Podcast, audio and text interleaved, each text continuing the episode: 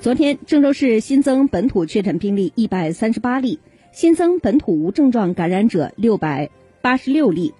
根据郑州疫情防控形势变化，经综合研判，决定自通告发布之日起，郑州各区调整部分区域风险等级。其中，金水区今天上午发布通告，调整大石桥街道金沙社区。金水路四十九号院、金沙小区六号楼三单元等二十六个区域为高风险区。郑州经开区今天上午发布通告，调整明湖办事处格林社区、恒大绿洲二期十三号楼等八个区域为高风险区，调整明湖办事处亚太社区亚太明珠五号楼一单元等五个区域为低风险区。二七区今天凌晨发布通告。建中街街道幸福社区、龙海中路三十号院九号楼一单元等二十一个区域划为高风险区；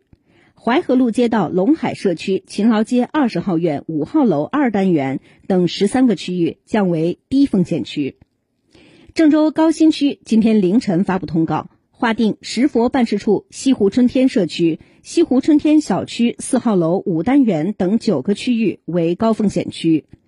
梧桐办事处东青社区金科城一期三十三号楼一单元等七个区域降为低风险区。中原区昨晚发布通告，调整中原西路街道绿都社区绿都城南区三号楼三单元等四十九个区域为高风险区，